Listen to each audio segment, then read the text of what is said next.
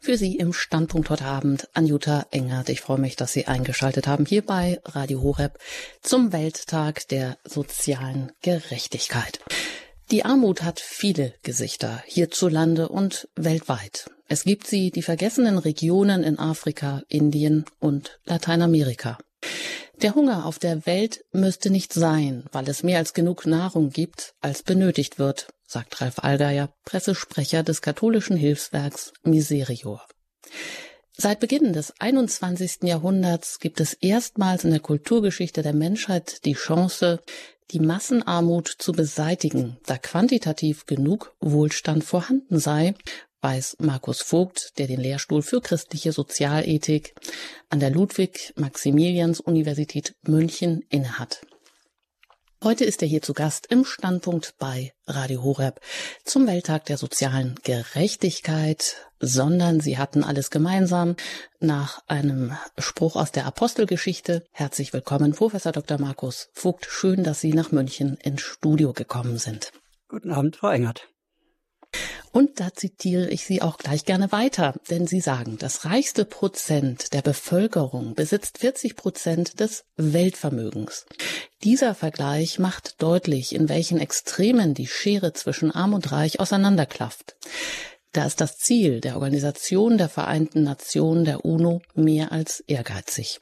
Die Armut bis 2030 zu überwinden. Er stellt sich nicht nur die Frage, wie das gehen soll.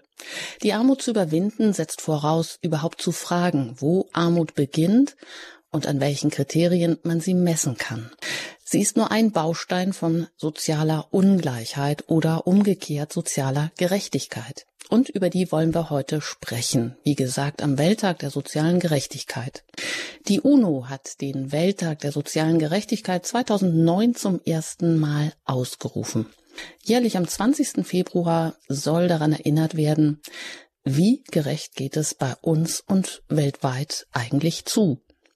Interessant ist, dass sich die UNO dabei einen Begriff zu eigen gemacht hat, der von der katholischen Soziallehre geprägt ist, nämlich die soziale Gerechtigkeit. Wir wollen mit Professor Markus Vogt und Ihnen darüber diskutieren, was soziale Gerechtigkeit eigentlich ausmacht, woher der Begriff stammt und welchen christlichen welche christlichen Wurzeln er hat. Also, wir wollen heute fragen, wie sieht Armut aus in Deutschland? Wie sieht sie weltweit aus? Wie kann sie eigentlich überwunden werden, wenn es um Verteilung zum Beispiel von Einkommen oder auch von Bildungschancen oder auch dem Zugang zum Arbeitsmarkt und zum Gesundheitswesen und so weiter geht? Wie kann man soziale Ungleichheit überhaupt messen? Und was bedeutet Gerechtigkeit in der katholischen Soziallehre? Und geht mit Gerechtigkeitsforderungen oft ein Gleichheitsapostolat einher, das die Nivellierung aller Unterschiede meint. Ja, ich hoffe, Sie diskutieren heute mit uns mit.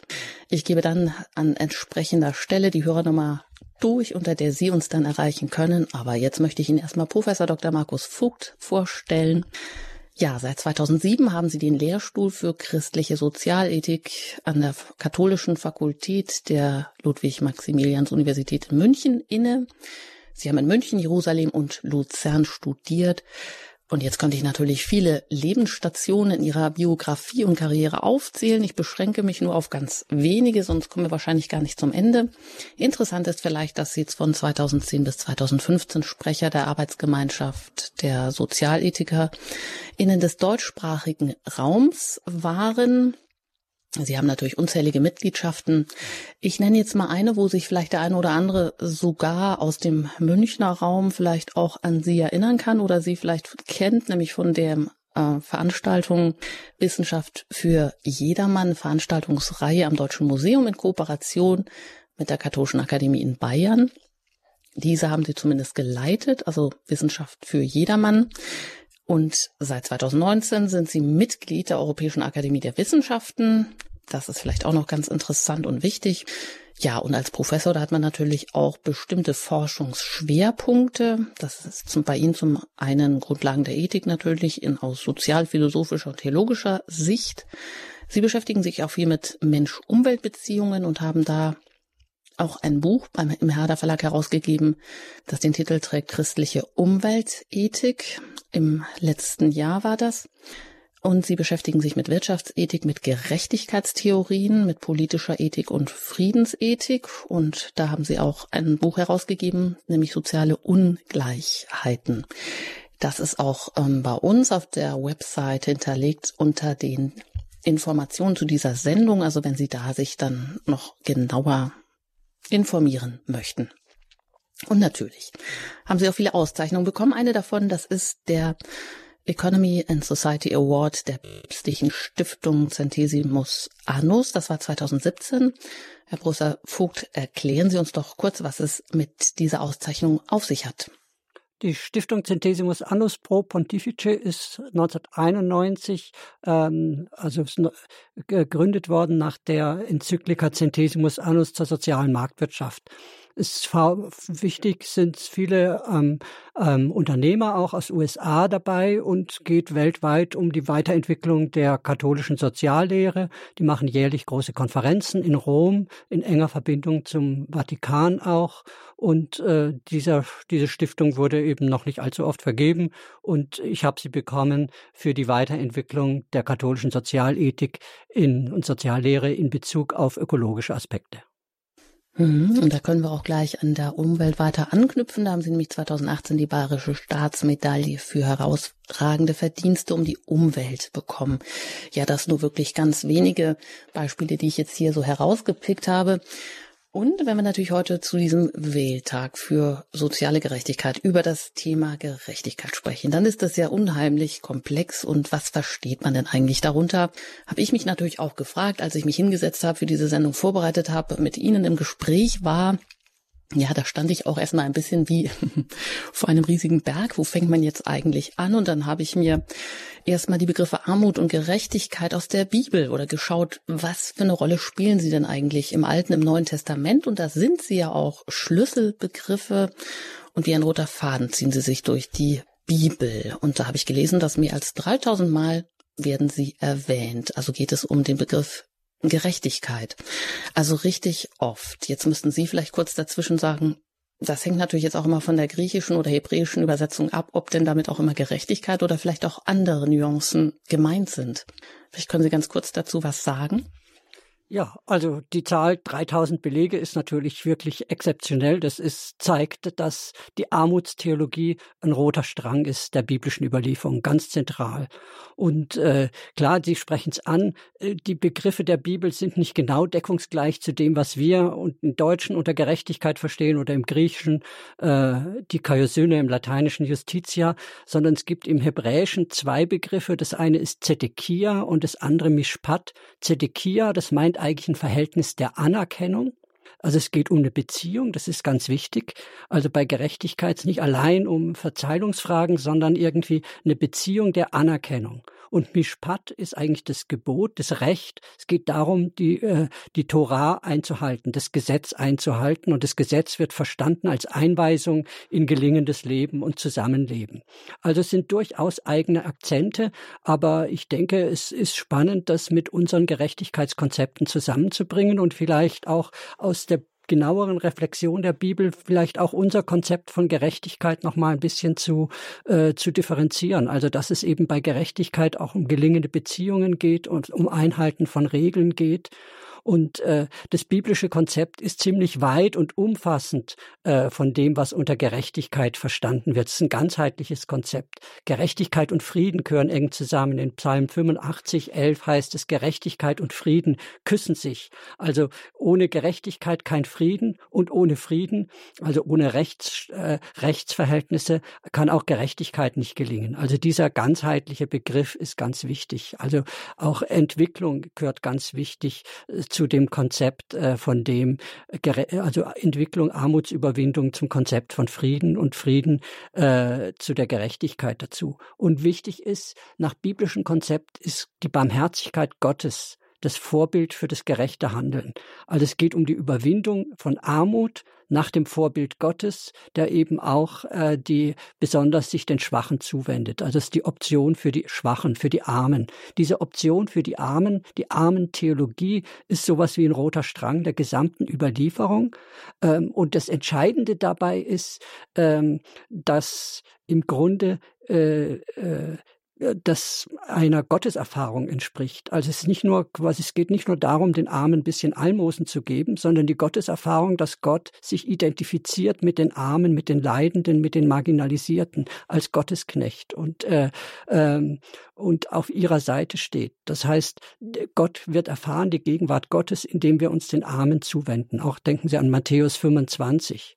Und prägend finde ich auch den kleinen Propheten Amos, der sagt, ich kann eure stinkenden Opfer nicht riechen, tut Gerechtigkeit in Witwen und Waisen. Das ist der wahre Gottesdienst. Dann fließt das Recht wie ein äh, Bach äh, aus den Quellen. Also auch mhm. dieser Anspruch, dass im Grunde ähm, könnte man sagen, für die biblische Überlieferung ganz zentral ist, dass es keine Beziehung zu Gott gibt, jenseits der Beziehung zu Mitmenschen. Die Liebe zum Nächsten, das, die Nächstenliebe ist Medium der Gottesbeziehung oder die Gerechtigkeit ist Medium der Gottesbeziehung. Also der Mensch hat eigentlich nach biblischer Vorstellung nicht primär eine sakrale Bestimmung, Gott zu dienen. Gott braucht uns nicht, sondern Gott will, dass wir dem Nächsten dienen, sich ihm zuwenden und darin zugleich Gott auch finden. Da haben Sie uns ja schon eine ganze Palette, einen ganzen Strauß angeboten und genau die ähm, ähm, Teile rausgepickt, die ich jetzt eben oder die ich eben auch ansprechen wollte oder auch gefunden hatte oder genau, Sie sagen ja auch, also ich hatte das dann nochmal so verglichen, 3000 Mal, das ist ja unheimlich viel. Auch, es gibt ja auch manche Zählungen, da heißt es eben zum Beispiel 365 Mal in der Bibel, dass jedem Menschen jedem Tag wieder neu zugesprochen wird, fürchtet euch nicht. Das ist ja direkt wenig oder siebenmal weniger mindestens als genau dieser Begriff der Gerechtigkeit, der jetzt sehr viel umfasst, wie Sie gesagt haben, die Beziehung mit einschließt, die Grundlage für die Gerechtigkeit, auch die Barmherzigkeit auch ist.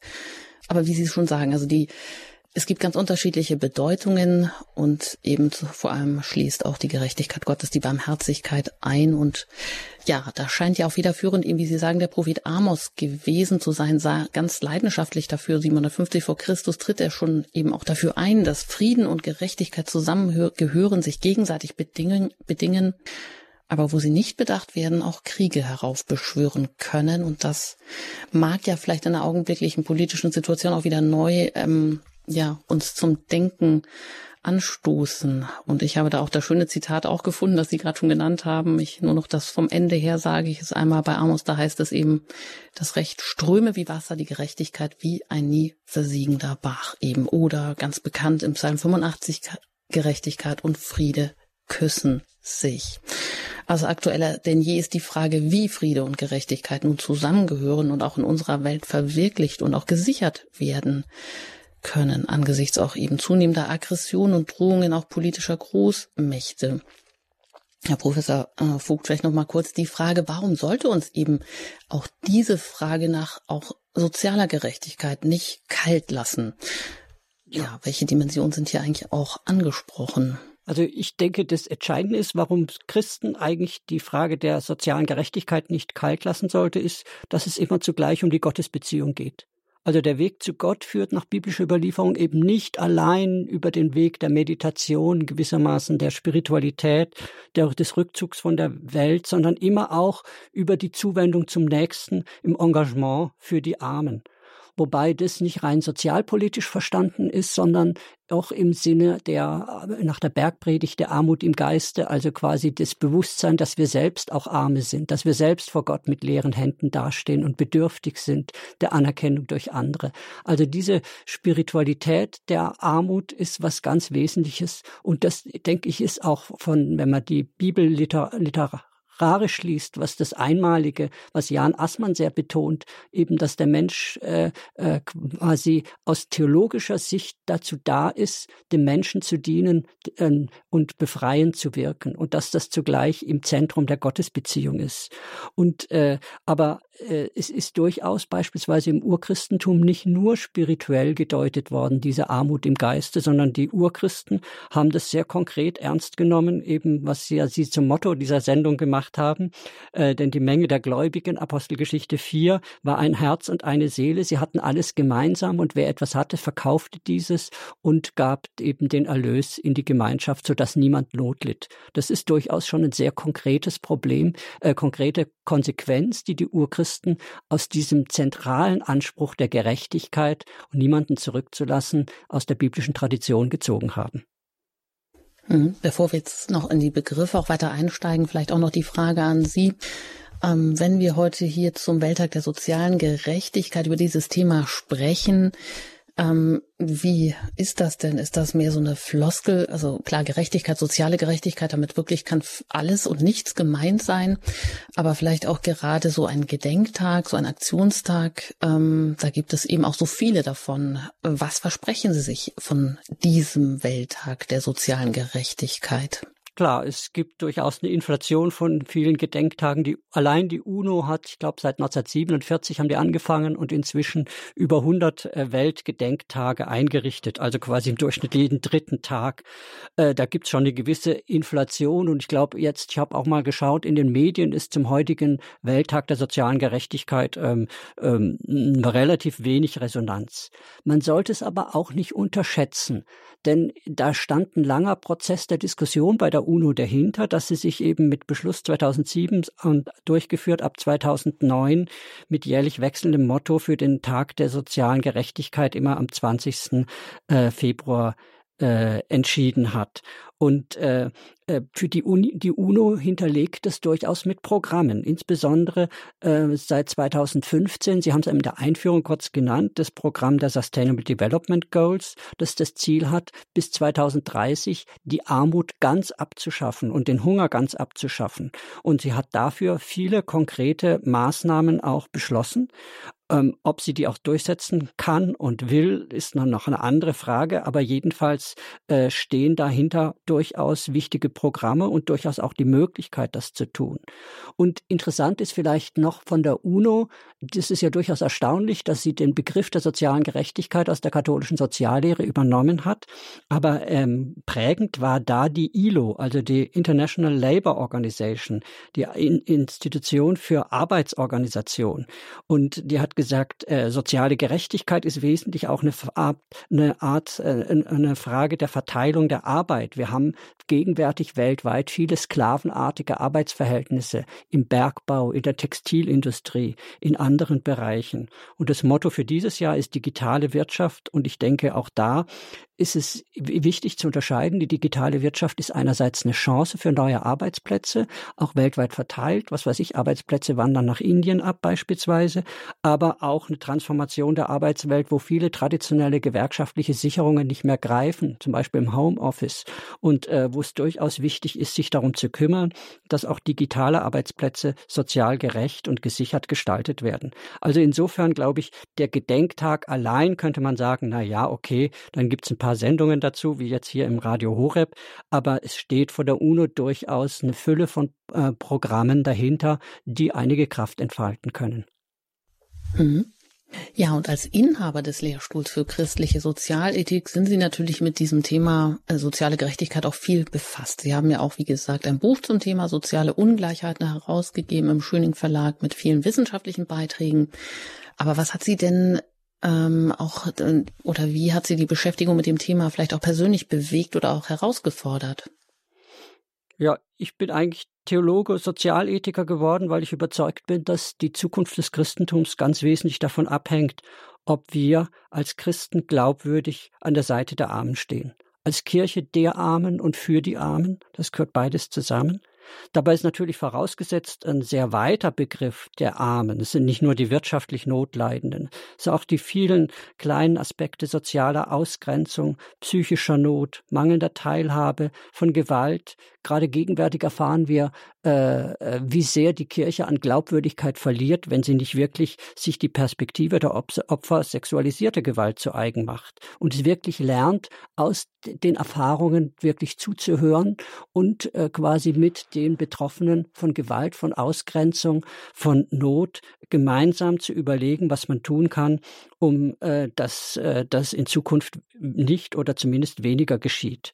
Und das ist ganz wesentlich eine Glaubwürdigkeit, eine Frage der Glaubwürdigkeit des Christentums, ähm, hier sich einzusetzen für die Armen der Schwachen da äh, leitsensibel zu werden. Und auf der mehr theoretischen Ebene hat mich vor allem beschäftigt die Spannung zwischen dem Anspruch der Option für die Armen der Nächstenliebe und quasi der Wirklichkeit der real, harten Realität des Wettbewerbs in der Marktwirtschaft im Kampf. Also ich habe promoviert über Sozialdarwinismus, die Evolutionstheorie und ist ja eigentlich die Theorie der Höherentwicklung durch Selektion der Schwachen, in dem nur die Starken sich durchsetzen durch Daseinskampf. Und vor diesem Hintergrund hat beispielsweise Nietzsche gesagt, ähm, äh, die christliche Option für die Schwachen, das ist ein bloßes Ressentiment der Verlierer und äh, ist eigentlich äh, nicht vereinbar mit der Ethik des Lebens, der Höherentwicklung durch quasi die Sieger.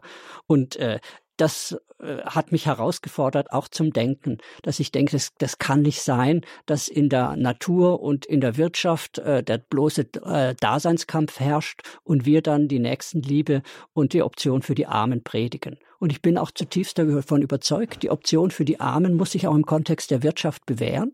Und ich denke, ein gutes Beispiel dafür, dass es das teilweise auch getan hat, ist die Entwicklung des, äh, des Sozialstaates in Deutschland, der sozialen Marktwirtschaft, die Wettbewerbsprinzipien und Prinzipien des sozialen Ausgleichs verbindet. Und ich glaube, darauf kommt es gerade denkerisch an. Ich glaube auch für ein weltweites Programm der sozialen Gerechtigkeit. Ähm, die Ideen des Wettbewerbs, auch der Leistungsgerechtigkeit und die Ideen der Option für die Armen, sich besonders den Schwachen zuzuwenden, zusammenzudenken, sodass sie ein eine konstitutive Einheit oder zumindest ein sich wechselseitig ergänzendes Spannungsgefüge ergeben. Das ist das, was mich persönlich mhm. auch beschäftigt hat.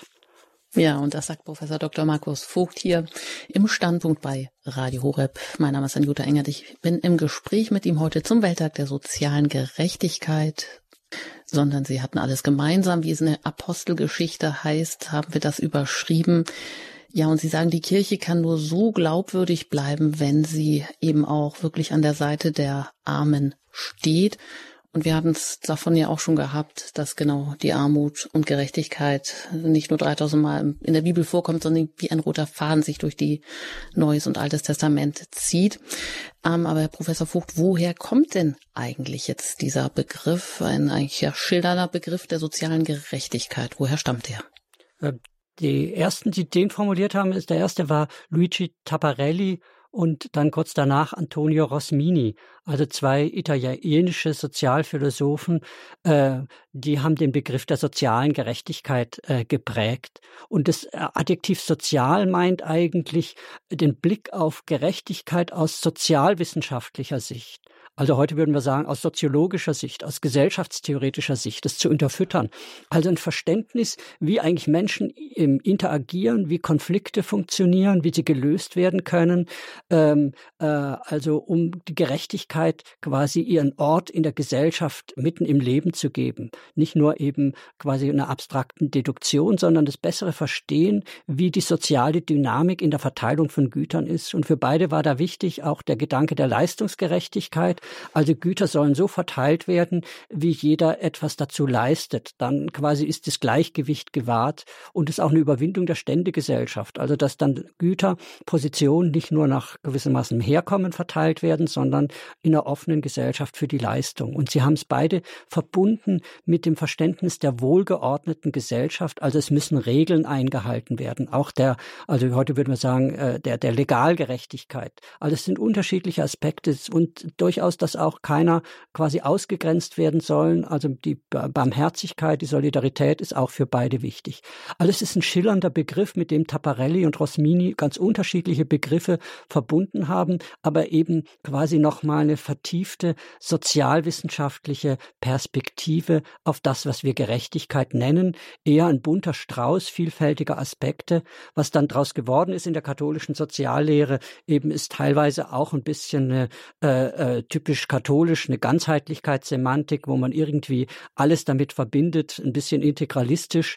Also da bedarf es durchaus vielleicht auch einer sozialwissenschaftlichen Analyse, um das Ganze systematisch zu klären, wie denn die verschiedenen Aspekte auch zusammenhängen.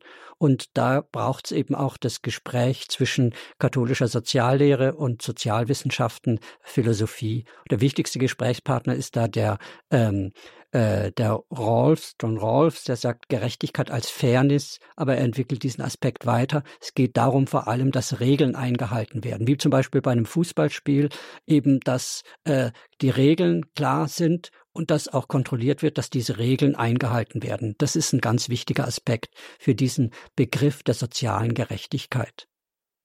Mhm. Also, dass man Regeln einhält.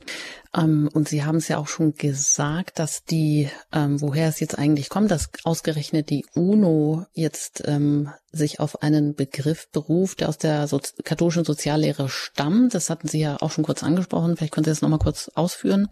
Ja, also äh, eben, das ist äh, vor allem in der katholischen Soziallehre wurde der Begriff dann akzeptiert in Quadragesimo Anno, das ist die zweite Sozialenzyklika 1931.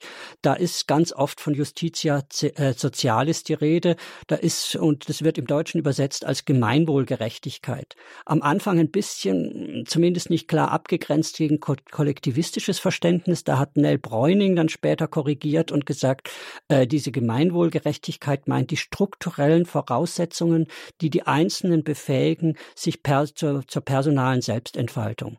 Und äh, das, äh, diesem Begriff ist dann zum Schlüsselbegriff geworden. Im Kompendium der Soziallehre von 2004 ist es ein ganz, ganz oft genannter Schlüsselbegriff. Sagt, wird sogar gesagt, die soziale Gerechtigkeit fasst eigentlich die gesamte katholische Soziallehre und alle Sozialprinzipien zusammen. Da wird es ganz in den Mittelpunkt gestellt. Ja, vielleicht ähm, hm, wenn wir so über diese Begriffe reden, woher sie kommen, vielleicht sollten wir uns dann nochmal in die Realitäten begeben und fragen, wie Armut denn eigentlich auch aussieht in Deutschland und auch weltweit. Ähm, ja, ich denke, in der empirischen ist es ja wichtig, auch dann empirische Gerechtigkeitsforschung zu machen, die meistens äh, Zahlen nennt. Da brauchen wir es noch mal, braucht man es da noch mal, müssen wir überlegen, was die Zahlen dann wirklich bedeuten. Aber 16 Prozent der, äh, der Deutschen gelten als arm. Das sind immerhin fast 13 Millionen Menschen. Der Maßstab, der dabei vorausgesetzt wird, ist die Armutsgefährdungsquote. Das heißt weniger als 16 Prozent vom Meridian, das heißt vom Durchschnittseinkommen gekappt um die Spitzen. Das ist im Durchschnitt, äh, das ist äh, derzeit in Deutschland 1071 Euro im Monat. Das ist nicht ganz wenig und ist natürlich was ganz anderes, als was Armut weltweit bedeutet, weniger als 1,9 Dollar pro Tag zur Verfügung zu haben. Trotzdem reicht auch das in Deutschland oft nicht für eine echte Teilhabe an der Gesellschaft, wenn zum Beispiel die teuren Mieten in München oder steigende Stromrechnungen oder Schulausflüge für Kinder, äh, mobil zu sein mit einem eigenen Auto oder mit dem Bus oder der, äh, der Bahn. Äh, also Armut haben sie, hat viele Gesichter.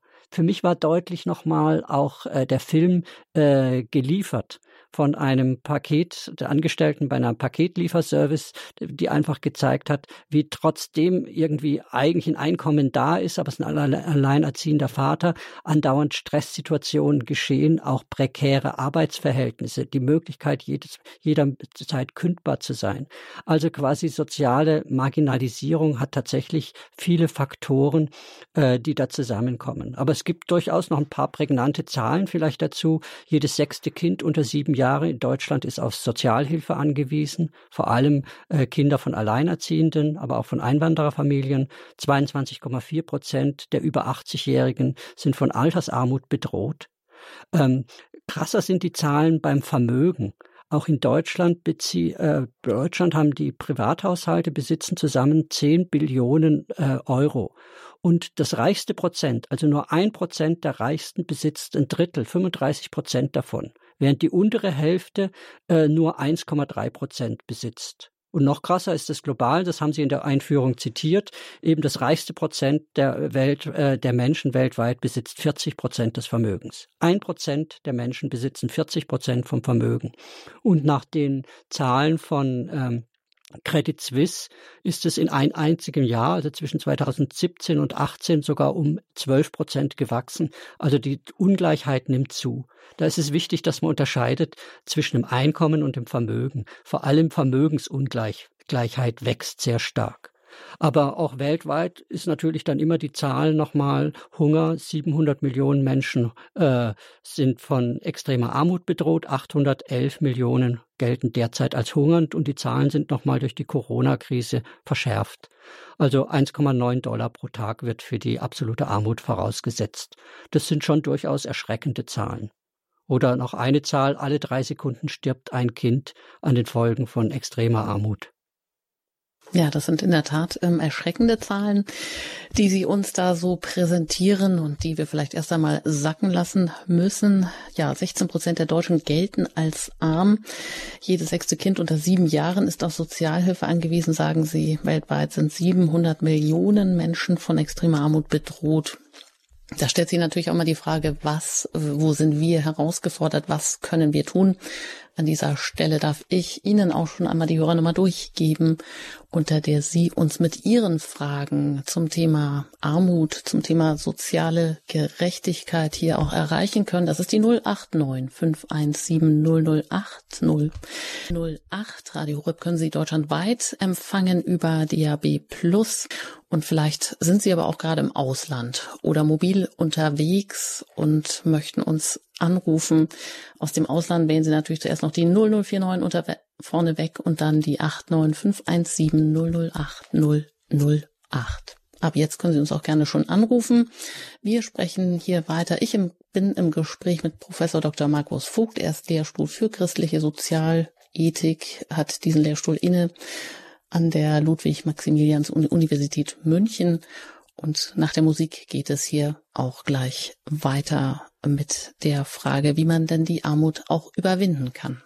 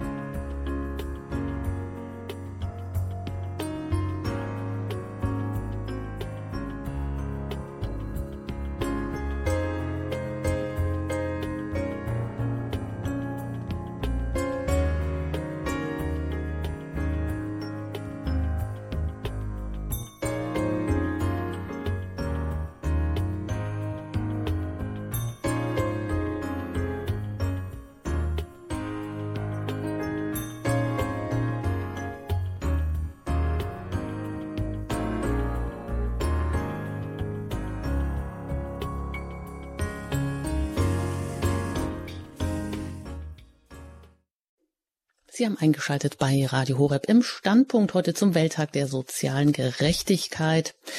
Ja, arm sein, was heißt das? Wir sprechen darüber mit Professor Dr. Markus Vogt. Er hat den Lehrstuhl für christliche Sozialethik inne an der Münchner Universität und mein Name ist Anjuta Engert und Sie können natürlich auch gerne mit uns mitdiskutieren.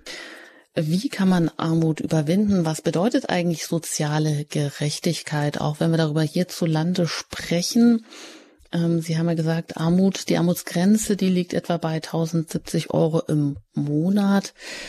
Ja, ähm, jetzt gerade mit steigenden Energiepreisen, vielleicht auch mit äh, Steuern, mit auch mit Erbschaftssteuern, mit steigenden Immobilienpreisen.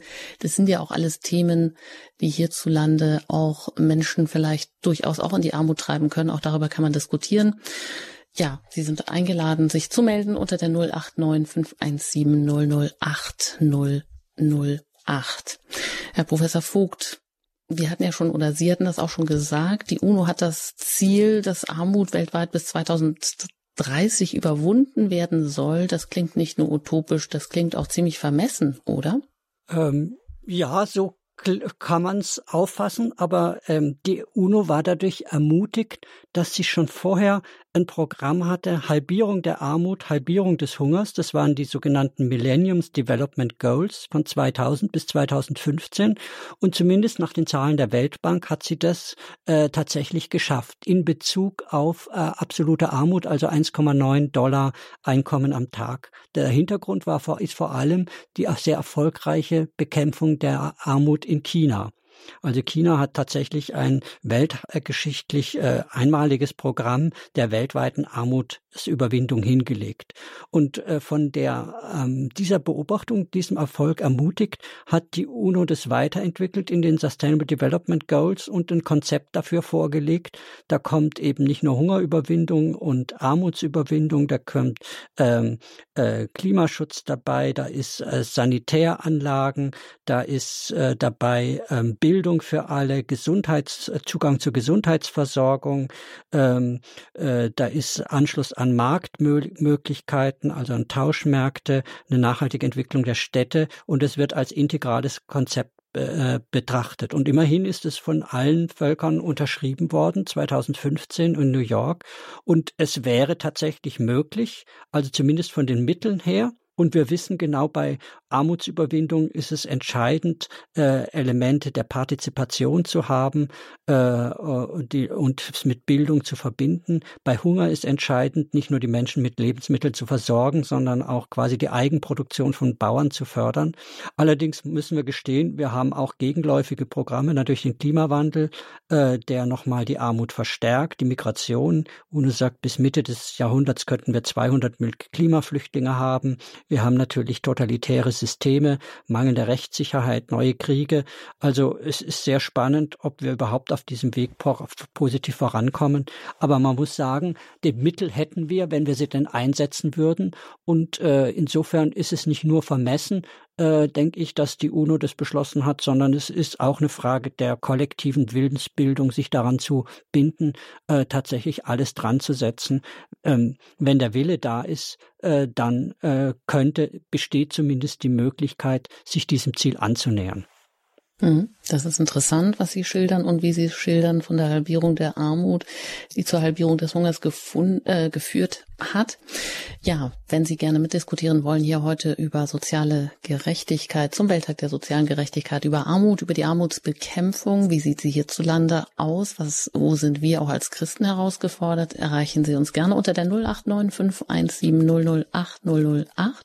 Das haben jetzt auch schon zwei Hörer getan. Ich darf als ersten Herrn Jung begrüßen, mit dem ich aus Schwenningen, wenn ich es richtig sehe, hier verbunden bin. Ich grüße Sie hier in der Sendung. Guten Abend. Guten Abend. Mein Name ist Josef Lung. Ich rufe an aus dem Schwarzwald. Ich habe einen Gedanken eigentlich, ob in der jetzigen Entwicklung eigentlich, die so zu Spannungen geführt hat, nicht Ideologien eigentlich im Hintergrund stehen. Eine Ideologie ist meiner Auffassung nach Mensch, ein Menschenbild zu errichten, nur um die eigenen Aggressionen zu rechtfertigen. Ich möchte ja, möchten Sie das weitergeben? Das möchte ich wieder weitergeben, beziehungsweise prüfen lassen, eigentlich, ob die Idee eigentlich Hand und Fuß hat. Ja. Ja, gerne, Herr Professor Vogt. Äh, gut, also herzliche Grüße aus dem Schwarzwald. Ich komme gebürtig auch aus dem Schwarzwald. Ähm, sind die in den gegenwärtigen Entwicklungen stehen da Ideologien dahinter? Also ich glaube schon, das ist das, was mich eigentlich am meisten skeptisch macht gegenüber dem möglichen Erfolg der SDGs, also der Abschaffung der Armut und des Hungers bis 2030. Wenn wir genau hinschauen, nehmen wir eine beobachten wir eine Zunahme an autoritären Systemen, an jetzt gerade die Ukraine nochmal, also krude Machtpolitik, wo irgendwie äh, die Frage der Gerechtigkeit des Friedens gar keine Rolle spielt. Also autoritäre Systeme auch in China, in vielen Dingen. Äh, und da ist durchaus äh, America First war lang das Programm da äh, unter ähm, Trump. Und äh, insofern ist, denke ich, das, was wir gegenwärtig beobachten, tatsächlich eine Zunahme auch politischer äh, Ideologien. Papst Franziskus nennt es die Politik der Abschottung. Und das untergräbt die Möglichkeit, dem Ziel der weltweiten sozialen Gerechtigkeit näher zu kommen, ganz fundamental. Also vielen Dank, Herr Jung aus äh, Villingen-Schwenningen aus dem Schwarzwald für diesen Hinweis, dass äh, ja möglicherweise eben vor allem auch Ideologien eigentlich der größte Hemmschuh sind im Kampf gegen weltweite Armut. Ja, wie wir das auch an so Großmächten wie China oder Russland sehen. Weiter geht's nach Bad Kissingen. Da bin ich mit Herrn Memmel verbunden. Ich grüße Sie hier in ja, der Sendung. Ja, gut, hier ist Memmel aus Bad Kissingen. Ich hätte dazu folgende Meinung. Also das größte Problem ist die Rüstung. Wenn das gewollt wäre, von der Staatengemeinschaft, dann denke ich, wir tun Billionen in Rüstung ausgeben, wenn gewollt wäre, dass der Hunger auf der Welt verschwindet, dann und die Staaten sich einigermaßen einig würden, dann würden sie das erschaffen. Und das Hunger und das Armutsproblem bei uns in unserem Land sehe ich halt dadurch gegeben, das hat er vorhin auch der Herr gesagt, äh, durch die Scheidungsrate hier dass unwahrscheinlich viele durch die Scheidung in, in Armut äh, geraten. Und hier müsste eigentlich auch wirklich die christliche, christliche Politik darauf hinweisen, dass einfach die, die, Ehe auf Bestand ist und auch die, die Bundesregierung die Ehe fördert. Ja, das wäre meine Meinung. Ja, danke soweit. Herr Memmel, vielleicht Sie dazu, Herr Professor Vogt? Klar, die hohen Rüstungsausgaben, die sind ein Ärgernis. Und äh, äh, lang hatten wir Fortschritte gemacht mit der Abrüstung und gegenwärtig machen wir eigentlich im Gegenteil wieder Rückschritte. Und natürlich bei der massiven Bedrohung von äh, Russland ist natürlich jetzt schon mal noch mal eine schwierige Frage, äh, äh, wie weit müssen wir wehrfähig sein, um dem was entgegenzusetzen? Wie weit schaffen wir es tatsächlich, einen Abrüstungskurs hinzubringen? Im Augenblick äh, sehe ich da eher relativ düster. Es ist schwierig, eine Abrüstungspolitik weiter voranzubringen. Und äh, ähm, da ist nochmal das christliche, also das am Anfang zitierte Bibelzitat wichtig, Gerechtigkeit und Frieden küssen sich, die gehören beide zusammen. Sie können nicht völlig unabhängig voneinander erreicht werden. Hm. Ja, sehr schön an das Zitat habe ich auch gerade gedacht. Ähm, Abrüstung ein Thema, ein großes Thema natürlich, aber um wehrfähig zu bleiben, ähm, kann man sicherlich auch ähm, nicht in Einseitigkeiten verfallen. Also muss es hier gewisse, also wenn es große Ungleichheiten gibt, wenn wir schon bei dem Begriff sind, dann ja, sind wir im, am Ende, muss man oder müssen andere Staaten mitziehen und dann schaukelt sich das hoch. Das ist das Problem wahrscheinlich in dieser ganzen Abrüstungsspirale. Ja, danke für diesen Hinweis. Wenn Sie Fragen haben, rufen Sie uns gerne an hier im Standpunkt bei Radio Horeb heute zum Thema zum Welttag der sozialen Gerechtigkeit. Sie erreichen uns unter der 089 517 008 008 können Ihre Fragen direkt an Professor Dr. Markus Vogt stellen. Er ist Lehrstuhlinhaber für christliche Sozialethik an der Katholischen Fakultät der Ludwig-Maximilians-Universität in München. Ja, wir haben über die Armut gesprochen. Sie haben uns da einige Zahlen genannt, um das irgendwie auch greifbar zu machen, wie Armut hierzulande oder auch weltweit aussieht, wie man sie an Zahlen festmachen kann. Und die Frage auch äh, war, wie ähm, das äh, eigentlich kommt, dass die UNO das Ziel hat, bis 2030 Armut zu überwinden. Worüber wir noch nicht gesprochen haben, ist ja überhaupt, äh, was alles im Begriff der sozialen Gerechtigkeit oder Ungleichheit drinsteckt, beziehungsweise wie kann man denn soziale Ungleichheiten überhaupt messen, um dann irgendwie ja vergleichbare Daten zu haben? Ja, der wichtigste Indikator dafür ist der sogenannte Gini-Koeffizient. Das war, geht zurück, der Name auf den Corrado Gini. Das war ein italienischer Statistiker, ich glaube von 1884 bis 1965 hat er gelebt und äh, der hat misst es zwischen 0 und 1. 0 bedeutet Gleichverteilung und 1 bedeutet, dass einer alles hat. Das heißt, also aus Sicht der sozialen Gerechtigkeit, je kleiner der Gini-Koeffizient, desto besser. Deutschland hat einen Gini-Koeffizient von 0,29 war schon mal besser, äh, 0,24, die EU 0,3, USA 0,39, die skandinavischen Länder sind etwas besser, Norwegen 0,27, Schweden 0,26. Ähm, manche Länder im äh, globalen Süden haben 0,8, also extreme Unverteilung, um, Ungleichverteilung. Das ist ein Maß, um das zu messen. Bezieht sich natürlich nur auf das Vermögen, zum Beispiel das Vermögen, was viele Reiche haben in Panama Papern, was gar nicht angegeben ist. Also das wird da nicht mitgemessen. Oder in Deutschland haben wir starke Rentenkassen. Ähm, das wird auch nicht zum privaten Vermögen gerechnet. Und da ist, da, da ist Deutschland also eigentlich noch ein Stückchen besser. Also Deutschland ist im internationalen Vergleich stets nicht ganz schlecht da. Wir haben einen starken Sozialstaat, aber wir haben eine höhere Entwicklung äh, zu mehr Ungleichheit in Bezug auf die Vermögen vor allem. Und ähm, es gibt noch andere Möglichkeiten, das zu messen. Wichtig ist vielleicht der Social Justice Index der Bertelsmann Stiftung. Die misst nicht nur das Vermögen, sondern auch Bildungszugang, Gesundheitszugang, Zugang zu Arbeit und nach dem Maßstab ist Deutschland ähm, Nummer 10 von 41 OECD-Ländern. Also das obere Mittelfeld. Wir sind nicht schlecht, aber wir sind auch nicht ganz gut und wir sind in den letzten 10, 15 Jahren schlechter geworden, als wir schon mal waren in Bezug auf die Gleichheit. Und das Wichtigste ist vielleicht, äh, die, diese Messungen nennen natürlich nur, äh, messen nur monetäre Größen, also Einkommen oder Vermögen. Und äh, für soziale Integration sind aber viele andere Faktoren wie eine funktionierende Kultur, Bildungsteilhabe äh, wichtig. Äh, wenn Menschen in früheren Kulturen haben die Menschen gar nicht gewissermaßen nicht alles über Geld äh, ähm, auch erwerben können und verkauft, sondern über Vertrauensbeziehungen, direkte Tauschbeziehungen. Also insofern äh, ist muss man solche Zahlen auch ein bisschen äh, äh, quasi darf sie nicht überschätzen. Aber trotzdem nach diesen Zahlen ist, äh, sind wir weltweit relativ erfolgreich mit der Ungleichbehandlung. Also um um 1800 waren ungefähr 90 Prozent aller Menschen von Armut betroffen und äh, jetzt sind es ungefähr 10 Prozent, die von äh, extremer Armut betroffen sind. Also insofern gibt es durchaus nach diesen Maßgrößen auch Vorteile, auch äh, positive Entwicklungen. Hm. Bevor wir dann uns auch der ganz konkreten Frage widmen, wie man denn eigentlich ähm, ja Armut überwinden kann oder soziale Ungerecht und Ungleichheiten, beziehungsweise was auch eigentlich, wo jeder Einzelne herausgefordert ist, was jeder Einzelne tun kann, möchte ich auch gerne mal auf die ja christliche Soziallehre zu sprechen kommen, wo und wie sie uns denn da eigentlich auch ein Kompass sein kann, uns die Richtung auch noch mal ja ähm, vom Ideengut, vom Gedankengut her geben kann, was Gerechtigkeit meint, wie sie sich auch in der katholischen Soziallehre entwickelt hat, bevor wir dann ja ganz konkret auch in die Praxis gehen.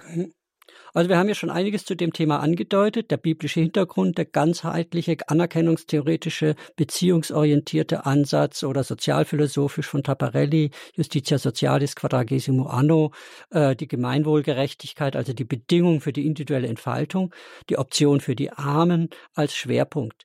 Ähm, ähm, wichtig scheint mir zu sein, dass man da vielleicht auch über die Dokumente der katholischen Soziallehre hinausgehen muss zu einer äh, sozialethisch, also wissenschaftlichen Analyse, wie denn die verschiedenen Aspekte irgendwie zusammenhängen. Und das Wichtigste, die wichtigste Orientierung ist für mich dabei Aristoteles und Thomas von Aquin. Aristoteles sagt, es gibt drei Arten von Gerechtigkeit. Die Legalgerechtigkeit, die Verteilungsgerechtigkeit und die Tauschgerechtigkeit. Das sind die drei Grundformen.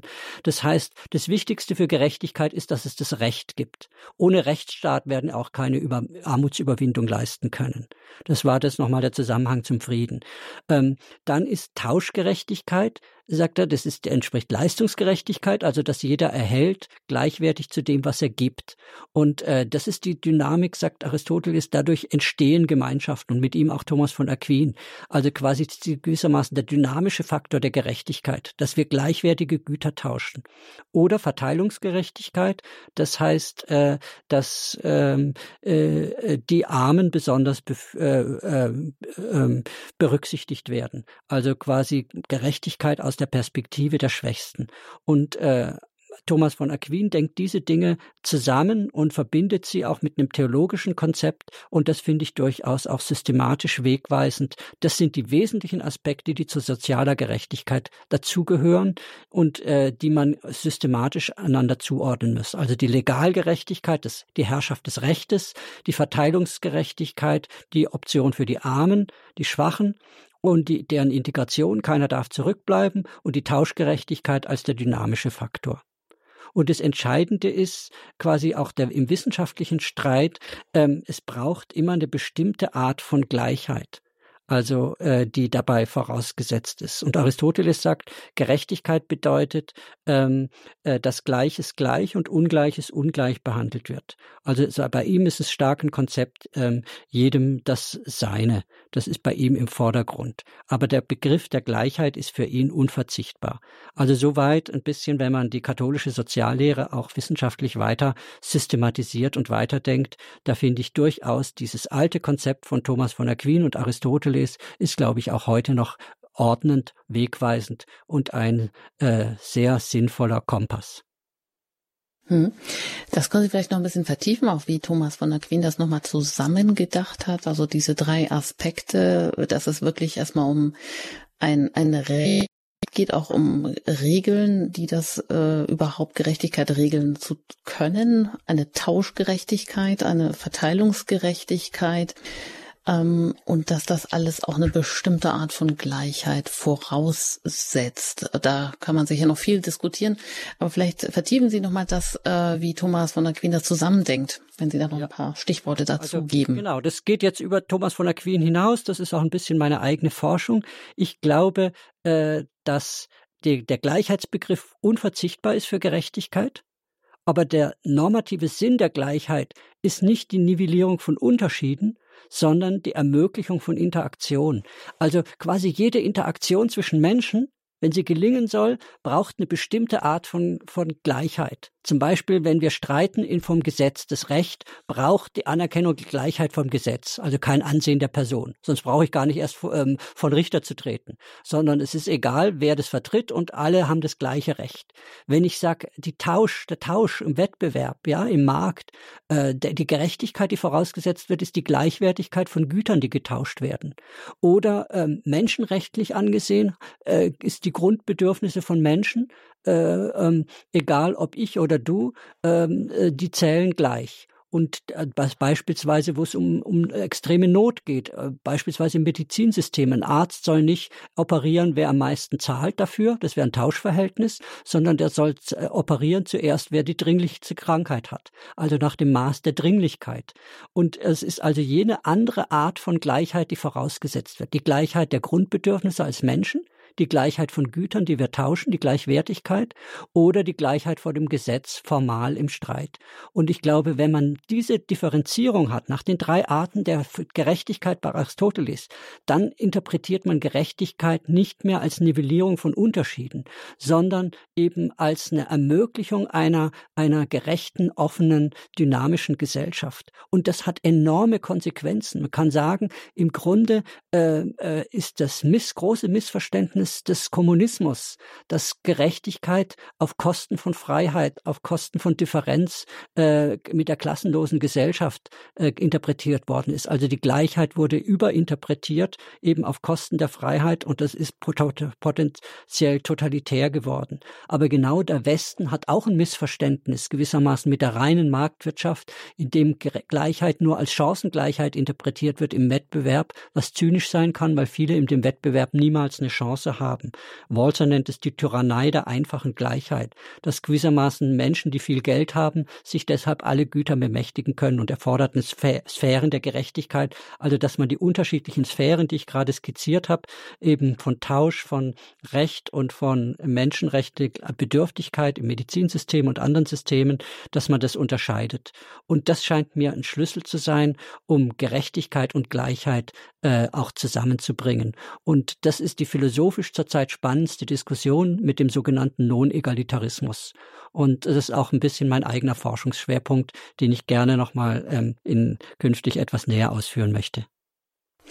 Der Non-Egalitarismus. Ja, da können wir vielleicht auch in eine Diskussion einsteigen, denn die Frage ist ja auch, ja, haben wir derzeit auch politisch gewisse Forderungen nach einem Gleichheitsapostolat, also um, ja, was dann letztendlich aber doch alle Unterschiede nivelliert im Grunde. Also Sie sagen ja, das große Missverständnis des Kommunismus ist der, die, der falsche Begriff von oder Verständnis von Gleichheit eben auf Kosten der Freiheit.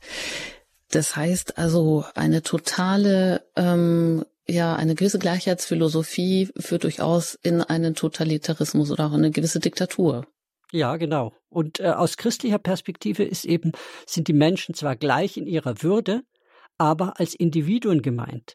Also geht es um äh, eben nicht gewissermaßen Gleichgültigkeit gegenüber dem Individuellen, sondern das Individuelle, die Einmaligkeit des Menschen ist ganz wichtig. Das heißt, die Gleichheit im Christentum ist eben nicht quasi, äh, die, dass alle Menschen gleich sind, äh, im Sinne, äh, es, auf das Individuelle komme es nicht an, sondern es geht um eine Balance zwischen Individualität und gleicher Würde. Hm. Und da kann man sich ja auch, auch in die Geschichte schauen und gucken, wie es da immer unterschiedliche Akzente gegeben hat. Also, ja, dass ähm, natürlich Menschen in verschiedenen Ständen äh, geboren wurden und in diesen auch ähm, natürlich mit einer gewissen, ja, ich sage jetzt mal gemein, mit einer christlichen Perspektive dann dort auch verharren mussten, weil sie sozusagen da hineingeboren wurden und es dann auch schicksalhaft war. Aber dass man das natürlich jetzt nicht damit ähm, äh, argumentieren kann, ja, das ist eben, dass jeder auch ein, eine andere Ausstattung mitbekommen hat, eine andere Individualität mitbekommen hat und dass es auch nicht das Ziel sein kann, dass man letztendlich allen die gleichen Mittel oder das gleiche Geld, den gleichen Reichtum zur Verfügung stellt. Es ist ja schon eine wichtige Frage, was dann eigentlich auch Gleichheit oder soziale Gerechtigkeit meint, die nicht, äh, weil Menschen immer von ganz unterschiedlichen Voraussetzungen und einer ganz unterschiedlichen Herkunft ja auch äh, ausgehen. Und also ist es überhaupt gewollt, dass ähm, Menschen, die in bestimmten äh, Milieus auch sind, dass sie da heraus wollen? Das ist ja auch eine berechtigte Frage, oder? Ja, sicher. Und äh, äh letztendlich sind die Chancen der Menschen und die Ausgangssituation der Menschen sind extrem ungleich verteilt. Und der Staat wäre völlig überfordert, wenn er quasi jedem genau äh, alle Ungleichheiten gewissermaßen kompensieren müsste, jedem die genau die gleichen Chancen verschaffen. Das kann der Staat nicht. Und ich denke, man sollte Gerechtigkeit darauf begrenzen, aber das dann ernst nehmen, zu sagen, es geht um gerechte Interaktionen. Das heißt, keiner soll irgendwie die anderen ausbeuten dürfen. Es sollen faire Regeln sein, die für alle gleich gelten. Das ist ganz wichtig. Und äh, quasi die Gleichheit sind nicht, ist nicht eine absolute Gleichheit, sondern die Gleichheit in der, in dem Recht auf die Grundversorgung. Aber quasi, wenn ich die Güter am Ende alle gleich verteilen würde, dann gäbe es ja auch gar keinen Anreiz, sich besonders anzustrengen. Weil wenn am Ende sowieso alle das Gleiche kriegen, äh, dann strengt sich der Einzelne nicht an. Also als Anreiz, sich anzustrengen, ist die Ungleichheit durchaus wichtig, dass einer, der mehr leistet, mehr investiert, soll dann auch mehr zurückbekommen. Das denke ich ist wichtig als Motivationsanreiz.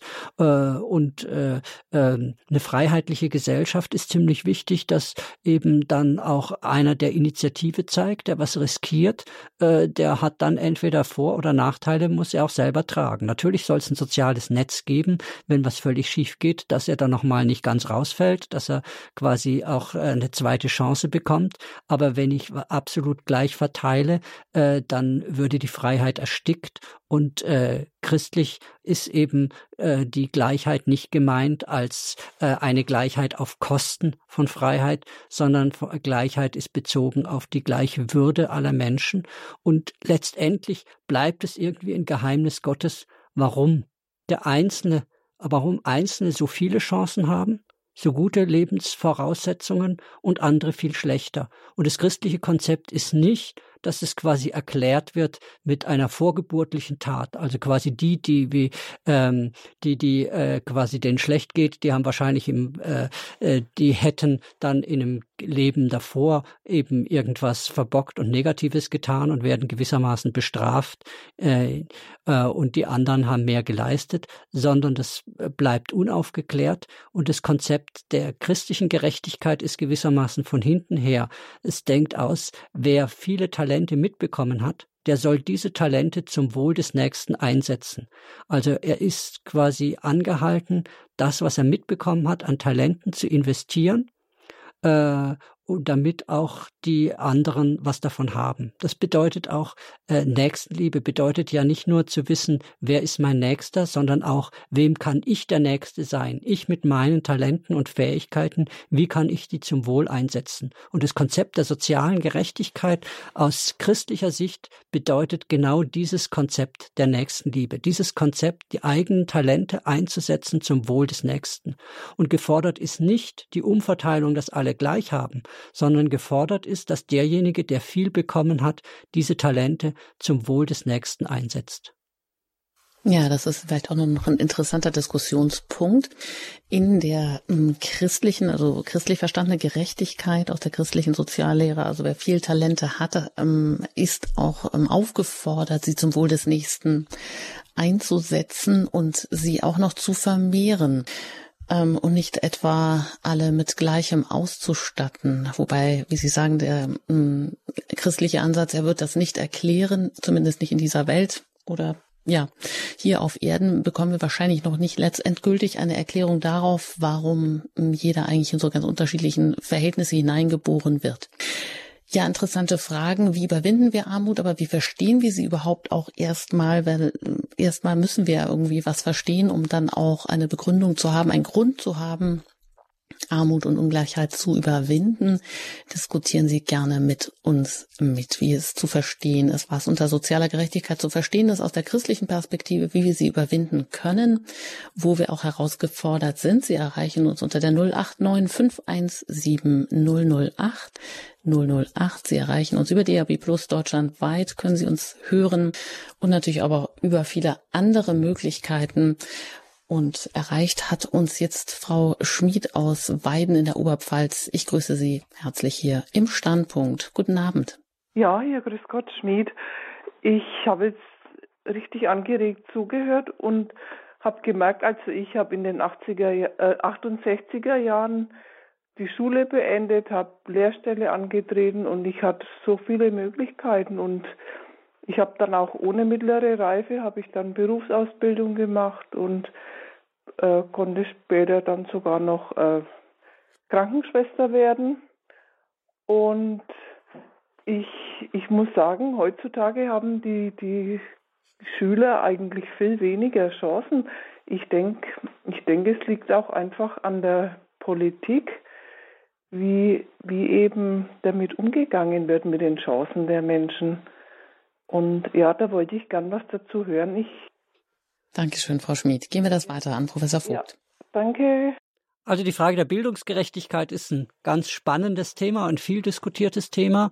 Ähm, also wichtig ist das Ziel, quasi höhere Durchlässigkeit zu haben. Also gerade äh, gibt es ja viele, die ähm, erst später aufwachen.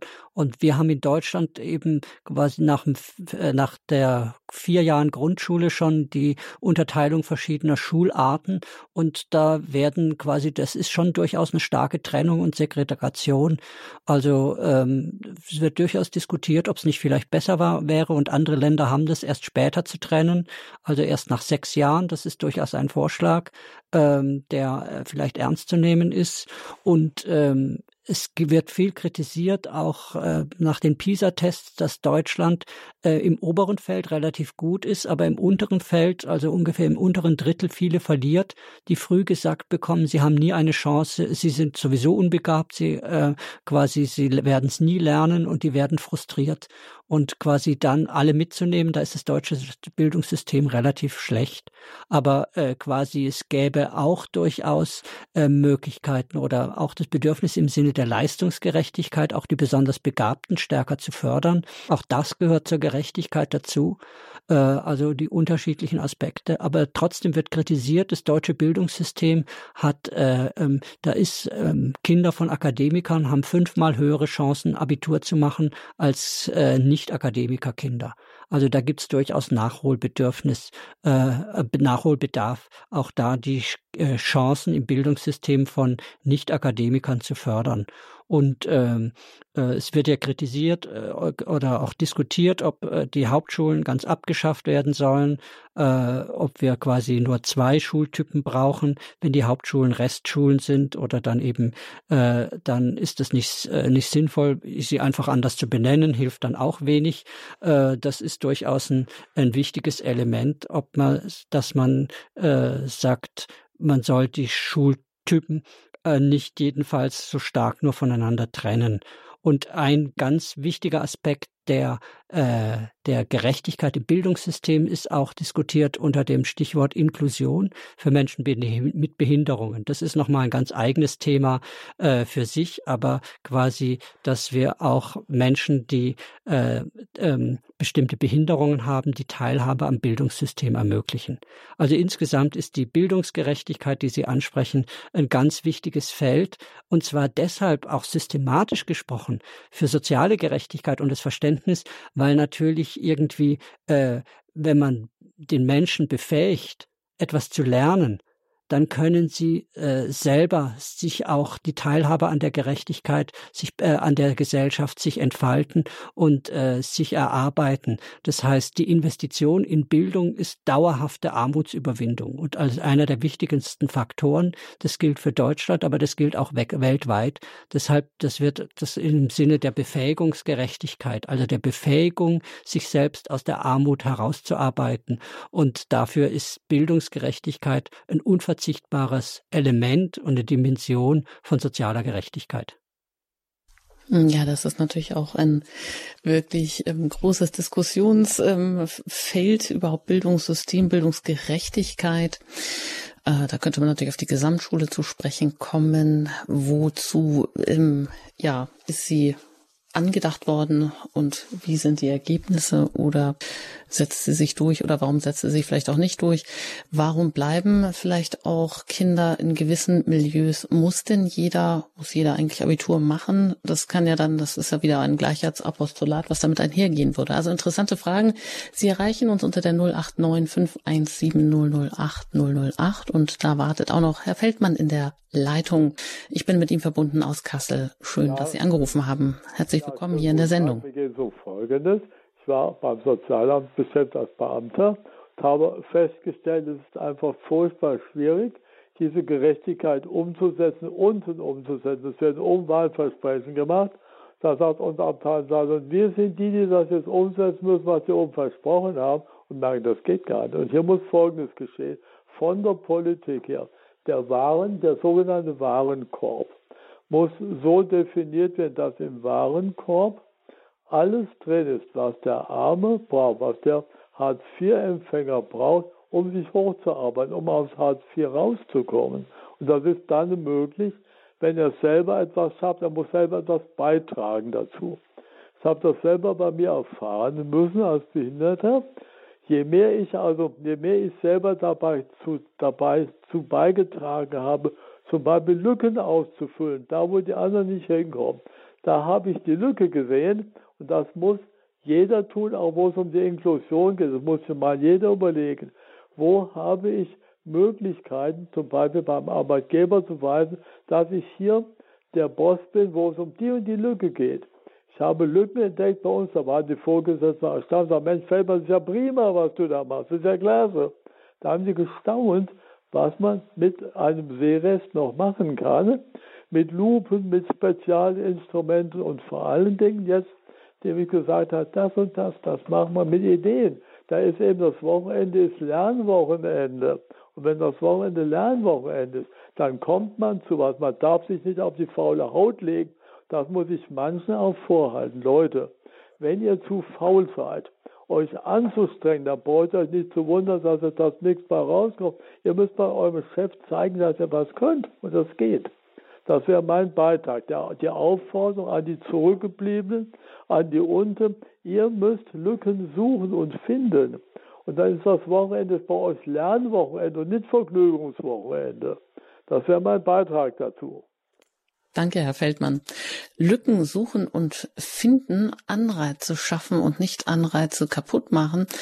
Wie beurteilen Sie das, Herr Professor Vogt? Ja, vielen Dank. Also das war, glaube ich, ein ganz wichtiger Beitrag, von dem ich mich auch sehr gut verstanden fühle. Ich habe ja vorhin auch gesagt, das Problem quasi, wie ich zu dem Thema der Gerechtigkeit gekommen bin, ist die Spannungsverhältnis zwischen Wettbewerb und Leistungsgerechtigkeit und eben Verteilungsgerechtigkeit, Option für die Armen.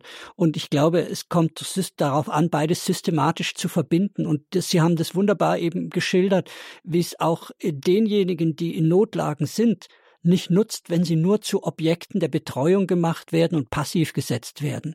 Und teilweise ist es durchaus auch ein Strukturproblem von unserer Sozialgesetzgebung, auch den Hartz-IV-Gesetzen, dass gewissermaßen die Berechtigung, Unterstützung zu erhalten, davon abhängig ist, dass man darstellt, dass man gar nicht selber leisten kann und gar nicht selber die Initiative ergreift. Auch da muss die Gesetzgebung sich etwas flexibler werden und sich weiterentwickeln. Aber es ist natürlich selbstverständlich nicht nur eine Frage der Gesetzgebung, sondern auch der Mentalität, dass diejenigen, die in Notlagen sind, überlegen, was kann ich denn, wie kann ich meine Fähigkeiten ein, aktiv einbringen und das ist dann auch viel befriedigender, nicht nur Objekt der Fürsorge von anderen zu sein, sondern zu wissen, äh, trotz meiner Einschränkungen, trotz meiner Schwierigkeiten kann ich etwas leisten für die Gesellschaft, kann meine Fähigkeiten einbringen. Das ist auch eine systematische Weiterentwicklung des Konzepts der sozialen Gerechtigkeit hin zu Befähigungsgerechtigkeit. Amateur Zen ist da der wichtigste Theoriegeber, der nennt es auch Capacity Approach und hat gezeigt, dass auch mit der weltweiten Armutsüberwindung das der Schlüssel ist, dass ich quasi nicht die Armen nur versorge, gewissermaßen wie bei der Tierfütterung, dann habt ihr ein bisschen was zu essen und dann habt ihr ein paar Güter, ein bisschen zum Konsumieren, sondern dass ich ihnen ermögliche, ihre Fähigkeiten einzubringen, zu entfalten. Mohammed Yunus, der Banker der Armen, der den äh, Nobelpreis auch bekommen hat, sagt, die Armen brauchen nicht nur Almosen, sondern die Armen brauchen Marktzugang. Sie brauchen die Möglichkeit, ihre Fähigkeiten einzubringen, um aktiv an der Wirtschaft zu partizipieren. Also das ist auch ein erfolgreiches Konzept der Armutüberwindung, aber das gilt eben auch mitten in unserer Gesellschaft, insbesondere im Umgang mit Behinderung. Aber im Grunde äh, ist das ein allgemeiner Grundsatz, der auch quasi die systematisch spannende Frage ist, wie man Gerechtigkeit so organisiert, dass man Fähigkeiten aktiviert und nicht gewissermaßen äh, die Leute nur versorgt und passiv macht. Hm. Das heißt also auch bei der Sozialhilfe oder Hartz IV müssen Sätze auch so geregelt sein, dass sie noch einen Anreiz bieten, selber etwas zu tun. Wenn sie zu hoch sind und zu viel Absicherung bieten ähm, und überhaupt kein Anreiz mehr äh, ja sichtbar ist, selber Initiative zu greifen, zu ergreifen, um eigene, um selber etwas zu erarbeiten, ähm, dann ist das auch wieder kontraproduktiv. Aber das ist ja wahrscheinlich auch sehr schwer auszutarieren. Ja, genau. Es gibt ja das Lohnabstandsgebot, also quasi, dass man, äh, dass der Lohn höher sein muss als das, was man als Sozialhilfe äh, erhält. Und äh, das war teilweise nicht gegeben, weil wir so niedrige Lohne haben, beispielsweise für Friseure, für viele andere. Und äh, da ist durchaus ein wichtiger Fortschritt, auch äh, den Mindestlohn einzuführen. Ja, und er soll ja irgendwie jetzt auch äh, dann äh, schrittweise weiter äh, erhoben werden äh, und bis 15 Euro. Das ist durchaus ein äh, ganz wichtiger Schritt, um quasi, äh, dass die Arbeit sich wieder lohnt und dass diejenigen, die arbeiten, sich dann auch von der, von der Arbeit versorgen können. Wir haben ja das Phänomen äh, durch die Hartz-IV-Gesetze in den letzten 15 Jahren der Working Poor, also dass viele, die arbeiten, äh, mit geringen Löhnen dann davon nicht leben können und dann zusätzliche Versorgung brauchen. Das ist durchaus, äh, kann das auch sehr demütigend sein, wenn es dann nicht reicht. Und äh, äh, insofern ist es wichtig, dass quasi diejenigen, die arbeiten, dann auch von dem, was sie arbeiten, äh, eben äh, sich versorgen können vollständig und vielleicht möglichst auch was zurücklegen können für ihre eigenen Renten. Also das ist ein komplexes System, was gut austariert werden muss. Hm, aber das System, was man jetzt im Arbeitsmarkt ansetzt, kann man im Gesundheitswesen ja dann doch wieder nicht ansetzen. Da hat man ja andere Voraussetzungen. Ganz ja. kurz noch, wir haben auch gleich noch einen Hörer, den ja. ich auch noch berücksichtigen möchte. Ganz kurz zum Gesundheitssystem, das ist nochmal spannend. Also wir haben im Grunde die letzten 30 Gesundheitsreformen oft unter die Überschrift gehabt, mehr Effizienz durch mehr Wettbewerb. Und eigentlich ist die Idee von mehr Wettbewerb ja nicht schlecht. Aber man muss sie richtig organisieren. Und äh, quasi die Beziehung, ich habe das vorhin kurz genannt, zwischen Arzt und Patient ist eine asymmetrische Beziehung, eine Beziehung der Abhängigkeit und keine Beziehung wie irgendwie äh, äh, die Kundenbeziehung, wo man sagt, wenn der eine Arzt zu teuer ist, dann gehe ich eben zum nächsten Arzt. Also man hat im Grunde die und die Ärzte gezwungen in das Leitbild des Unternehmers äh, äh, und äh, zu, was nicht zu ihrem ärztlichen Ethos eigentlich passt. Und faktisch ist es so, dass das Gesundheitssystem unglaublich teuer ist, dass wir nicht äh, mehr äh, Effizienz erreicht haben, sondern viel Bürokratie, viel Überversorgung der einen, die Privatpatienten, die 2,3-fache zahlen äh, und die Unterversorgung der gesetzlich Versicherten und viele Ausgaben werden im Alter ausgegeben für Dinge, die dem Gesundheitssystem nutzen und nicht quasi wirklich den Patienten nutzen. Also hier tatsächlich Effizienz und Gerechtigkeit zusammenzubringen angesichts der asymmetrischen Beziehungen zwischen Arzt und Patient ist äußerst schwer, ist eine Riesenherausforderung. Hm. Ja, bevor wir da tiefer aber einsteigen, möchte ich Herrn Möller zu Wort kommen lassen. Ich bin mit ihm verbunden. Ich vermute aus Husum. Aus Harsum bei Hildesheim, Hannover. Gut. Ja, ich hätte gern noch mal zu der Weltsituation der Armut eine Anmerkung zu machen.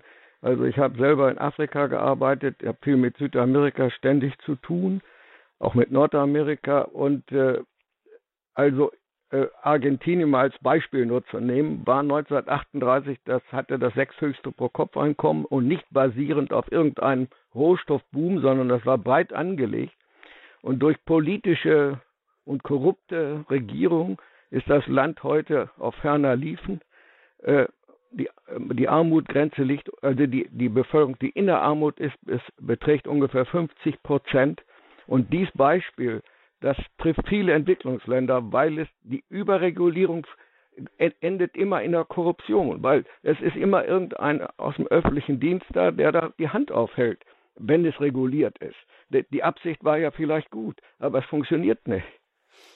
Das ist ein ganz wichtiges Beispiel und äh, das ist ja ganz präsent auch in der katholischen Soziallehre durch Papst Franziskus aus Argentinien und das, dass er auch ganz harsch formuliert, äh, die soziale die Ungleichheit ist die Wurzel des sozialen Übels, die bringt Gewalt hervor und äh, Korruption hat er ständig vor Augen.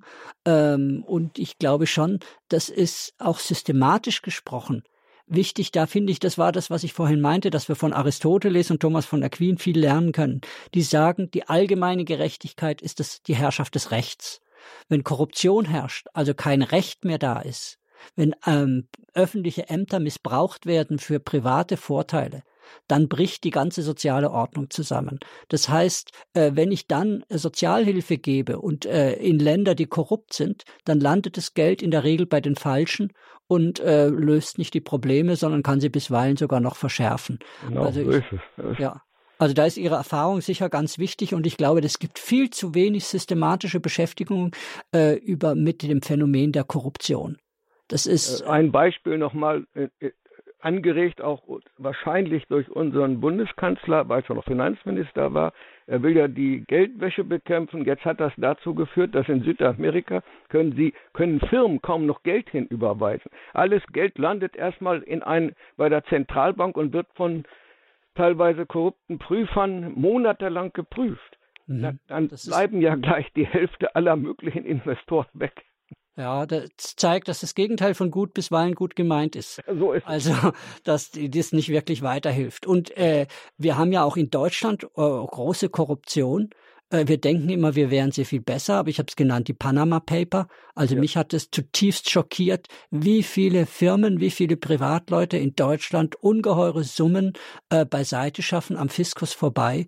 Also auch hier, denke ich, brauchen wir ähm, effektive Methoden der Korruptionsbekämpfung, wenn wir soziale Gerechtigkeit ernst nehmen wollen.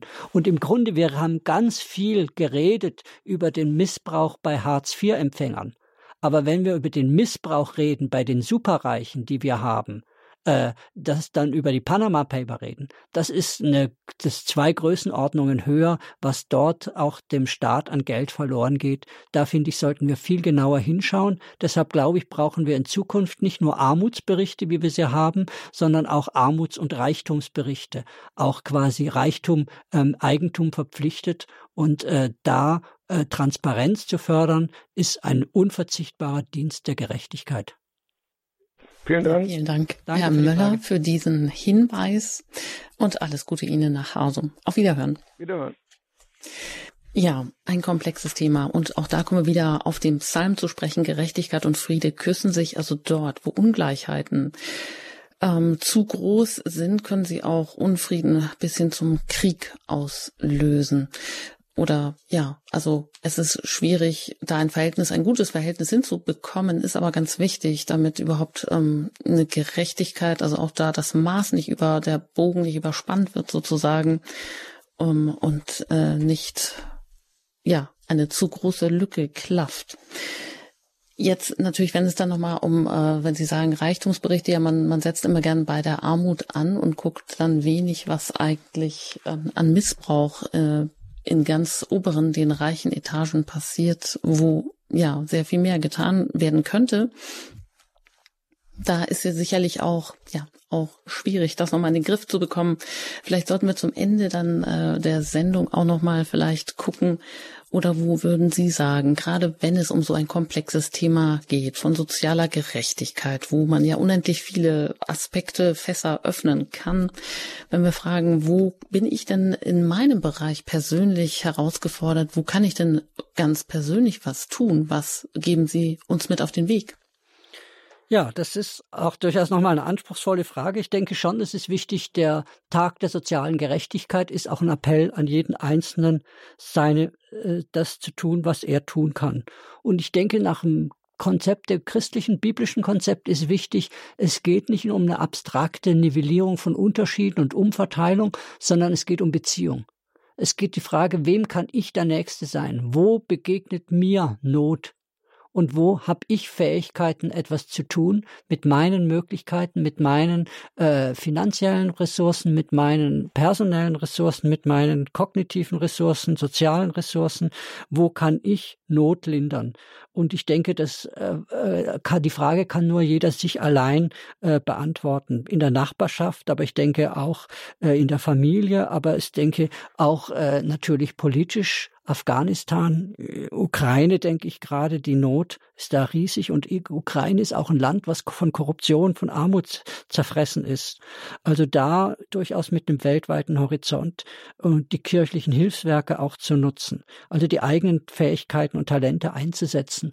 Und mir ist wichtig als Sozialethiker, dass es nicht nur im Privaten bleibt. Wir haben ja jetzt gerade zuletzt angesprochen eben äh, diesen Reichtum, äh, äh, die mangelnde Verantwortung dafür. Und ich denke schon, eine richtige Lücke der Gerechtigkeit ist, dass ähm, die großen äh, Einnahmen über Börsen, die, äh, die das Vermögen nicht richtig besteuert wird. Und es gibt ja eine Erklärung quasi, wo Superreiche fordern, wir möchten, dass das Vermögen mehr besteuert wird. Transaktionssteuer wäre da ein wichtiges Element, die Börsen zu besteuern. Damit könnten wir dann auch äh, global äh, Armut bekämpfen. Also sich auch politisch einsetzen für eine Änderung der Regel scheint mir ziemlich wichtig zu sein. Und ich bin, äh, um da nochmal darauf zurückzukommen, wirklich überzeugt, überzeugt davon, dass die Zukunft des Christentums wesentlich davon abhängt, ob wir uns glaubwürdig für die Menschen in Not einsetzen. Äh, mit den vielen Gesichtern der Armut, der Not, die das hat, auch in unserer Nachbarschaft. Der Johann Baptist Metz spricht von der Compassio, von der Leidempfindlichkeit als Weg des Christentums. Und ich glaube, da ist durchaus was Richtiges dran. Das ist die Mitte der biblischen Botschaft, dass wir gewissermaßen im Nächsten, im Notleidenden, im Hungrigen, im Armen Gott selber entdecken, nach Matthäus 25. Und ich denke, die Not ist überall. Wir haben jetzt viel gesprochen. Sie hat viele Gesichter. Sie ist in unserer Nachbarschaft. Äh, sie ist weltweit. Und da nach den eigenen Fähigkeiten äh, das Mögliche zu tun. Und ich denke, das ist eigentlich auch ein schönes Programm, etwas zu tun, äh, was anderen Menschen nutzt, was sie befreit aus der Not. Wichtig ist, das intelligent anzupacken. Ähm, die, äh, die, ganz Armen brauchen eben nicht nur Almosen, Almosen, sondern das Besondere der Christ Tradition, der christlichen Tradition in der Reflexion nun äh, über fast 200 Jahre zu sozialer Gerechtigkeit ist, dass es eben über Almosen hinaus gedacht wird zu den Strukturen als den Bedingungen dafür, dass eine gerechte, eine wohlgeordnete Gesellschaft sich herstellt. Sich da politisch einzusetzen ist ziemlich wichtig und mir ist wichtig, ähm, ich forsche ja sehr viel auch zum Bereich Umwelt, Mensch-Umwelt-Beziehungen. Ich glaube, wenn wir Gerechtigkeit haben wollen heute, können wir das nicht ein, nicht äh, erreichen, ohne auch um, um ein anderes Verhältnis zur Natur zu äh, kümmern. Also Distanz zum Konsumismus, ähm, äh, was tun gegen den Klimawandel, als Gerechtigkeit gegenüber künftigen Generationen. Da denke ich, hat jeder viele Möglichkeiten. Und Gandhi formuliert es mal sehr schön, die Erde hat genug für die Bedürfnisse von allen, aber nicht für die Gier von allen. Und ich denke, da durchaus Maß halten in unserem Verbrauch von Ressourcen ist ein ganz wichtiges Element, mit in dem jeder für sich auch soziale Gerechtigkeit ein Stückchen weit verwirklichen kann. Hm. Das ist sicher nochmal ein ganz großes Thema, äh, inwieweit auch da äh, Natur und Schöpfung und Konsum mit äh, bedacht werden müssen, auch in Zukunft. Eine Stimme möchte ich jetzt noch Herrn Prenzinger geben, der jetzt hier noch zu guter Letzt angerufen hat. Herzlich willkommen hier in der Sendung. Hallo, ja. guten Abend. Hallo, guten Abend. Ja, ich wollte mal fragen, wie das sich einfach ähm, jetzt halt einfach verhält. Ähm, warum muss man sich als behinderte äh, Person immer wieder so unterdrücken lassen? Einfach kein, ähm, ich traue es dem zu, ähm, die, die, die schaffen das, ähm, einfach nur ähm, das Misstrauen, die, die schaffen, die schaffen das nicht, die machen alles verkalt, die machen alles verkehrt, die machen alles verkehrt, die machen das, das und ist nicht richtig.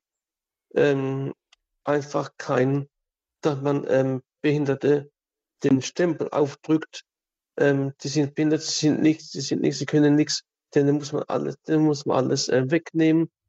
Ähm, also einfach eine riesengroße Ungerechtigkeit äh, da tun, dass man dann ähm, lieber eine, eine, eine hartnäckige Pflegemutter äh, dann nimmt, ähm, wo das Gericht das Gericht sein lässt, egal was das Gericht sagt, es wird alles, es wird alles nicht, nicht ähm, ähm, anerkannt hm. anerkannt. Herr Prenzinger, die Zeit ist knapp, aber ich glaube, wir haben verstanden, worum es Ihnen geht und worum Sie in Ihrer Situation eigentlich kämpfen müssen. Und das ist gut, dass Sie das nochmal aufgreifen, nämlich auch das, was Herr Feldmann, äh, der auch vorhin angerufen hatte und ja auch mit einer Behinderung zurechtkommen muss, gesagt hat, dass man sehr viel Initiative ergreifen muss, aber sicherlich auch ganz große Hindernisse an Vorurteilen hat, die äh, ja, wo einem ständig Hindernisse und Steine in den Weg gelegt werden. Wie nehmen Sie das wahr, Herr Professor Vogt?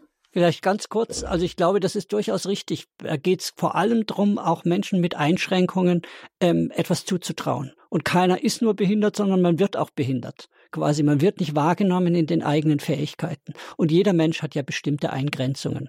Und äh, manchmal ist es so klassifiziert, manchmal nicht. Und da finde ich sehr schön, den Bibel, auf, nochmal auf die Bibel zu schauen. Man kann sagen, ein Großteil der Wunder im Neuen Testament sind Inklusionsgeschichten sind Geschichten, wo quasi das eigentliche Wunder, was erzählt wird, wird, ist nicht quasi die Durchbrechung der Naturgesetze, sondern das Wunder, was erzählt wird, ist, wenn Menschen ernst genommen werden auf Augenhöhe, welche Fähigkeiten und welche Energien sie dann auf einmal entfalten.